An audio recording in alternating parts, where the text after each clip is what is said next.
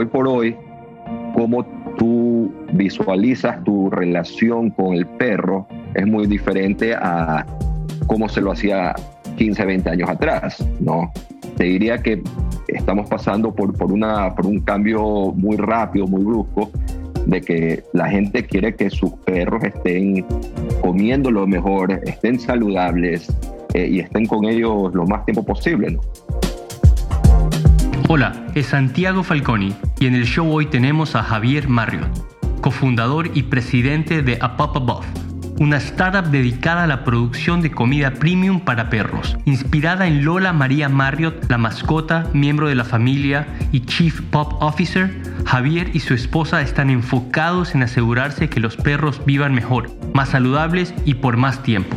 A continuación, te contamos su historia. Aprendimientos un podcast dedicado a aprender de las historias de emprendedores latinoamericanos, conocer sus inicios, motivaciones, pivoteos y perspectivas del futuro. Hola Javier, cuéntanos qué es A Pop Above. Hola Santiago, a ver, eh, A Pop Above es una comida 100% cocinada utilizando la técnica francesa sous vide eh, que al final del día nos permite retener eh, la mayor cantidad de nutrientes. Eh, y lo más importante es que los niveles podemos mantener el, un porcentaje muy alto de la proteína. Entonces, consecuencia de nuestra alta técnica de, de cómo cocinamos el producto, podemos mantener en promedio 50% más proteína que cualquiera, cualquier otra alternativa que existe en el mercado. Suena súper interesante, muy específico, muy sano. ¿Cómo nace esta idea? La idea nació en el 2015, eh, mientras mi ahora esposa y yo estábamos estudiando, haciendo nuestro MBA en la Universidad de Texas, en Austin, ¿no? Y en el 2015 eh, estábamos haciendo un curso de emprendimientos donde tuvimos, eh, donde ella básicamente eh, lanzó la idea de, esto de aquí. ¿no? Eh, no, no pasó a, mucho más, más que en el 2016 compramos nuestro, nuestro perro juntos, ¿no? Y ahí nos dimos cuenta que esto sí era una, algo interesante que, que, que podría, ser, podría convertirse en algo, ¿no? Así comenzó todo. Y entonces me imagino que tu esposa es tu cofundadora. ¿Cómo funciona esa dinámica de trabajo? ¿Cómo se dividen las, los skill sets? ¿Quién se encarga de qué? Y de alguna forma, ¿cómo crean barreras para que, para que el trabajo no domine toda la relación? La, a ver, mi, mi esposa y yo tenemos eh, roles bien definidos ¿no? en cuanto a, a, nuestras responsabilidades y no somos 100% eh, accountable por, por, por lo, lo, que hacemos. ¿no? Entonces yo más me dedico es a las ventas de, de a, nuestros retailers. También me dedico a la distribución a nivel nacional y todo lo que es la parte legal de, de, la compañía, ¿no? Eh, mientras que mi esposa se dedica más al, al tema del branding, a, a, todo lo que es la parte en línea, con el direct to consumer, eh, el marketing, ¿no? Y también ella ve muy eh, a detalle la parte financiera, ¿no? Eh, ¿cómo, ¿Qué hacemos nosotros para, para balancear nuestra vida? Bueno, fácil. Sinceramente, ahora lo que hemos hecho recientemente, ¿no? Es dedicamos un día a la semana para hacer lo que llamamos date night, ¿no? Que generalmente es los viernes, salvo ciertas excepciones, pero eso nos permite llevar una vida más, más balanceada. Súper interesante. Cuéntame, eh, Lola, ¿qué rol juega en la compañía? Bueno, Lola María Marriott, como, como es su nombre completo, ¿no? O sea, ella eh, fue bienvenida a nuestra familia en el 2016, ¿no? Y Lola no es, o sea, no, no la vemos a ella como una, como una simple, como un simple perro, ¿verdad? Eh, Lola para nosotros es parte de nuestra familia. Eh, viaja con nosotros prácticamente a, todas partes, ¿no? Y al final del día nosotros queremos que ella esté lo más saludable posible y que ella esté con nosotros el mayor tiempo posible, ¿no? Entonces, eh, ella es la inspiración de todo lo que hacemos, ¿no? Porque todo lo que hacemos acá, si, si no es bueno para ella, eh, si no vemos algún beneficio para ella, simplemente no se hace, ¿no? Y ella es el, logo de nuestra compañía, así que es, como te digo, la inspiración. Increíble, increíble, súper interesante el rol que juega Lola. ¿Qué, ¿Qué, tipo de facilidades produces esta comida que suena también súper sofisticada y súper nutritiva? Nosotros desarrollamos todas nuestras recetas en una fábrica que es USDA, ¿no? Eh, o sea, que cumple con todas las normativas y los procesos eh, que la comida que tú puedes comprar en Costco, en Kroger, en Walmart, ¿no? O sea, porque al final del día son las mismas personas que lo producen, ¿no? Y, eso para nosotros fue muy importante porque somos una de las únicas marcas en el mercado que estamos 100% eh, human grade certified, ¿no? Es decir, que tú literalmente puedes comer la comida de Apapa La única diferencia es que está eh, balanceada para que, sea, para que cumpla los, eh, los guidelines para, para los perros. ¿no? E, eso significa entonces que tú has probado la, la comida varias veces.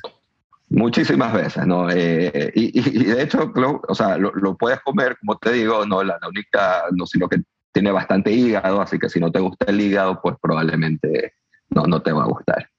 Entendido.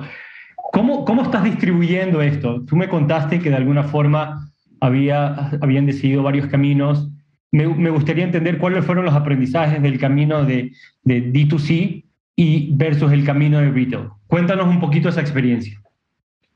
Bueno, eh, nosotros empezamos nuestro negocio eh, direct to consumer, que es el famoso D2C.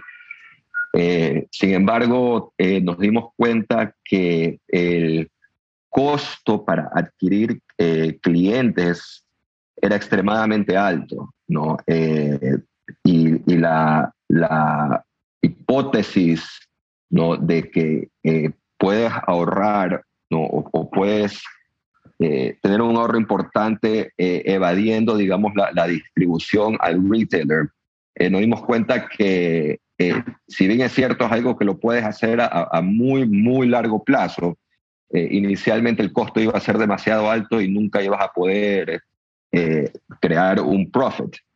¿no? Entonces, mm, en ese momento, en el 2019, decidimos eh, cambiar nuestro modelo para retail, ¿no? donde hoy por hoy el 25% de nuestras ventas son online y el 75% son en base a nuestra cadena de distribución que tenemos a nivel nacional.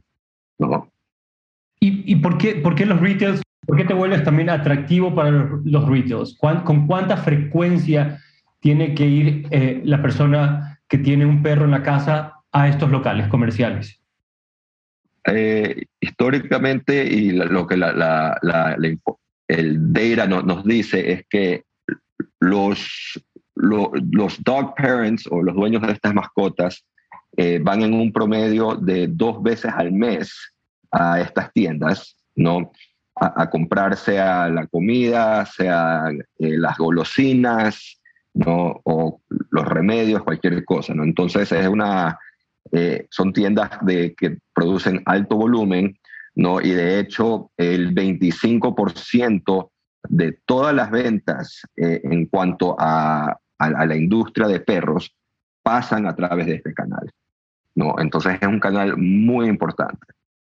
Entendido. Y cuéntanos un poco del precio, porque a mí sí me llama la atención eh, que hay una diferencia súper importante y eso me indica que quizás el producto que nosotros solíamos utilizar mayormente en Latinoamérica es un producto que tú me hiciste una analogía muy interesante sobre el tema de McDonald's. Entonces, cuéntanos un poquito el pricing y, por qué hay esta diferencia tan grande y por qué tu comida se vuelve mucho mejor que los alimentos tradicionales.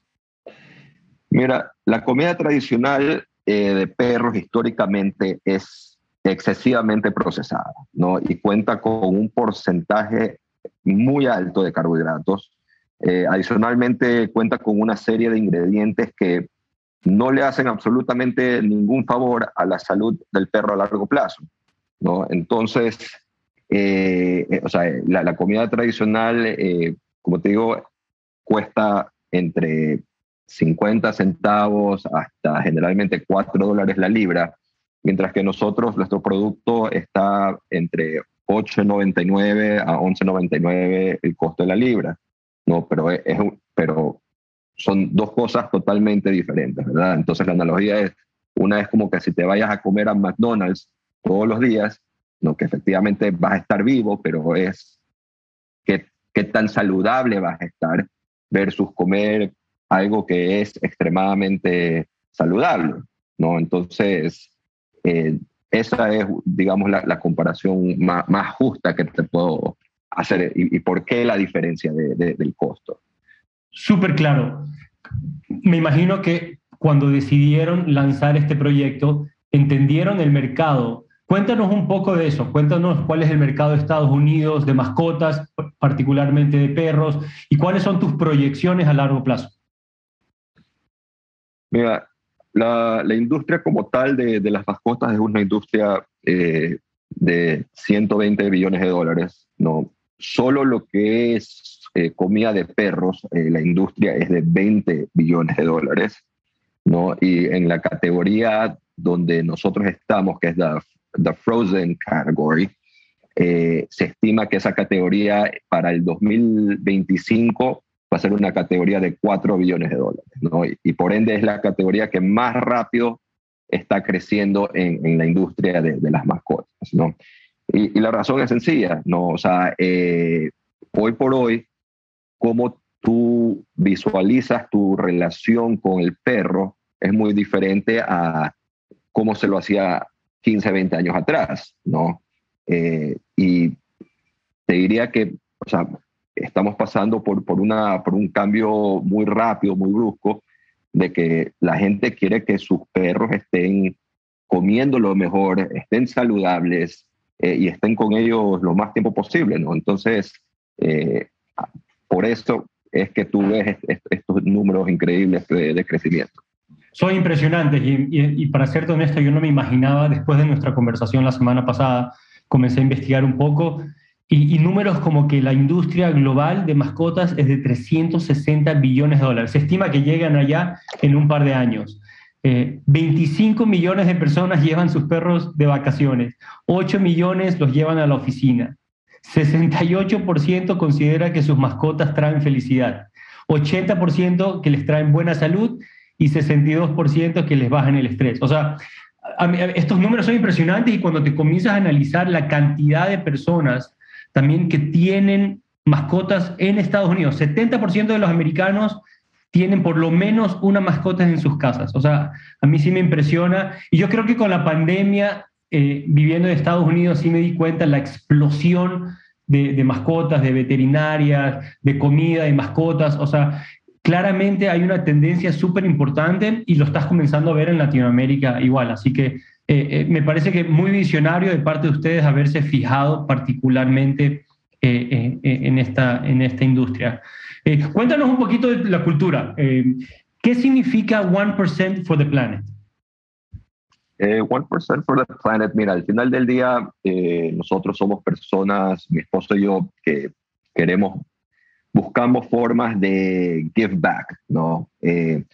Y el 1% del planeta es una organización eh, que se dedica mucho a, donde tienen varias, varias formas donde tú puedes dar, ¿no? Y la que nosotros hemos escogido se trata de todo lo que es la, la agricultura regenerativa, ¿no? Entonces, eh, que básicamente es la forma como eh, hasta ahora, ¿no? Los datos dicen que es la forma más efectiva para hacer un contragolpe contra el calentamiento global.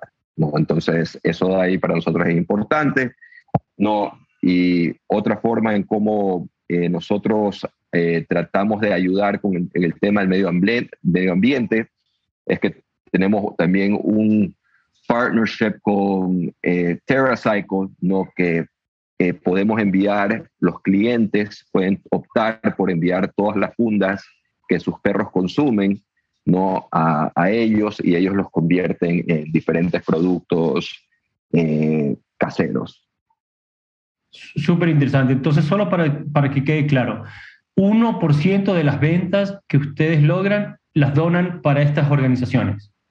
Así es, ¿no? Así ganes plata, pierdas plata, el 1% de tus ventas van a esta organización.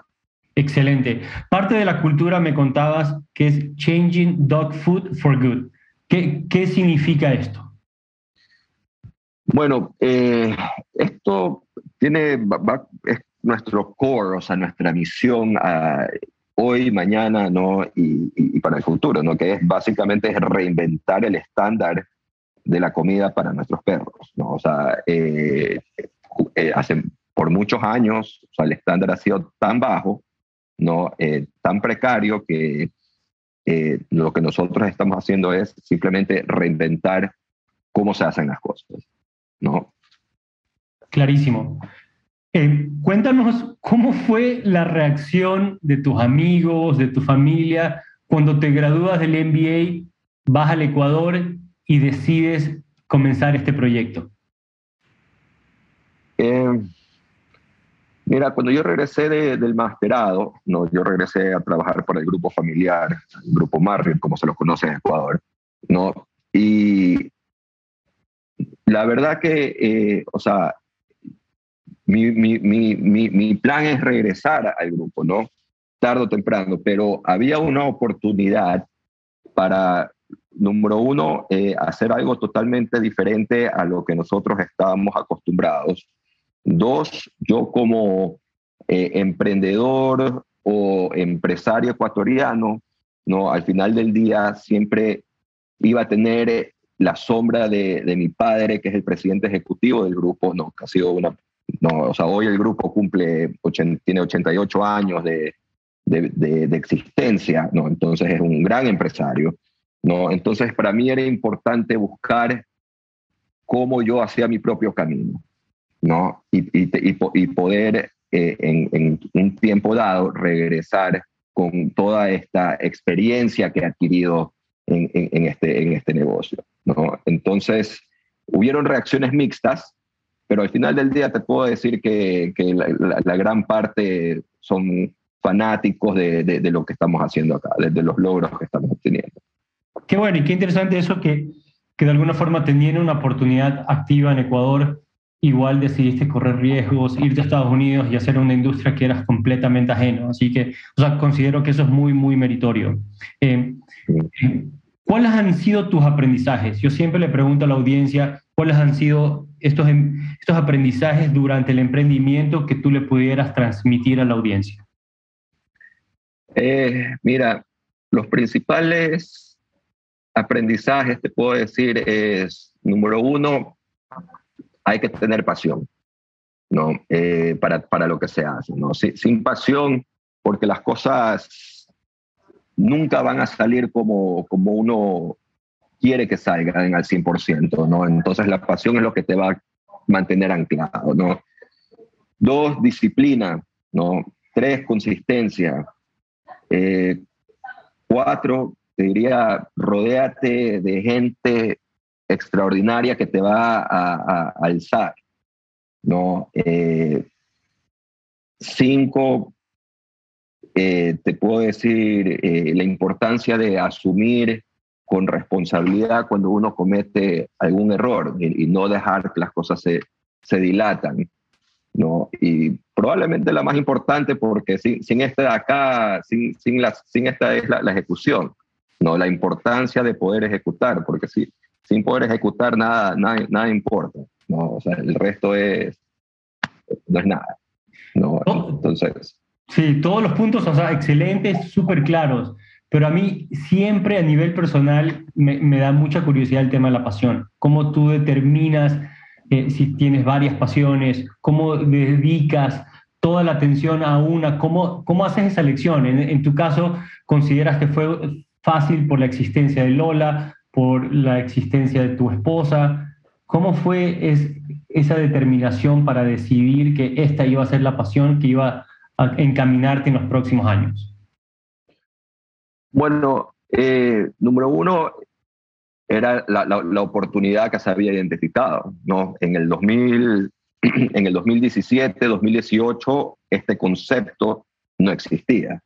¿no? Entonces, eh, la decisión era, a ver, existe la oportunidad, uno, dos, eh, tenemos la, las ganas, la capacidad, ¿no? Porque eso de que voy a emprender para ser dueño de mi tiempo, o sea, eso, eso no existe, ¿no? O sea, yo trabajo más, probablemente más de lo que trabajaba antes, ¿no? Eh, y, pero pero con, con, con, la pasión, con la disciplina, con la consistencia, o sea, poco a poco las cosas se van dando, ¿no?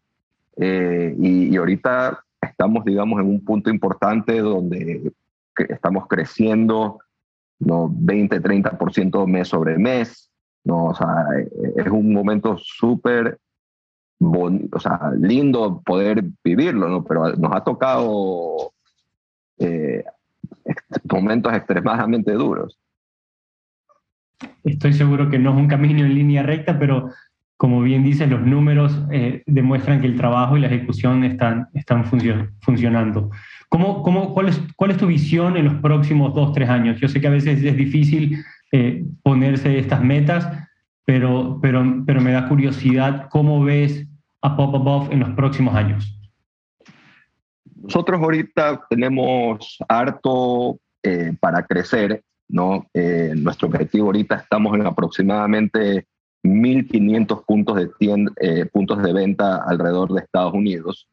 Nuestro objetivo es de aquí a, los próximos dos, tres años estar en 5.000 puntos de venta, no crecer con nuestro producto core, que es el, el, producto congelado, ¿no? Pero justamente este mes de septiembre hemos lanzado al mercado otro producto eh, que es eh, un shelf, shelf stable, ¿no? Eh, que hemos sacado todo lo que es la, el, el, moisture de la comida, ¿no? Y lo hemos hecho en cubos, ¿no? Y con eso también pensamos que es un producto que lo, podremos exportar eh, de aquí al próximo año. ¿no? Entonces, eso es lo que te puedo lanzar en primera instancia, nuestro, plan de los próximos dos, tres años. Buenas primicias y estoy seguro que la exportación también suena un mercado interesantísimo, a pesar de que Estados Unidos ya es inmenso y vas a tener muchísimos retos logísticos de llegar a esos 5.000 puntos. Eh, ¿Vas a concentrar la producción eh, en, un estado, en el estado de Texas, o, piensas que te vas a un poquito distribuir? No, nuestro, nuestro socio para el tema de, lo que, o sea, nuestro socio productor, no es, un, es una empresa eh, extremadamente, o sea, ellos han hecho esto de aquí por los últimos 30 años, ¿no? Y tienen, tienen la capacidad para poder producir, ¿no?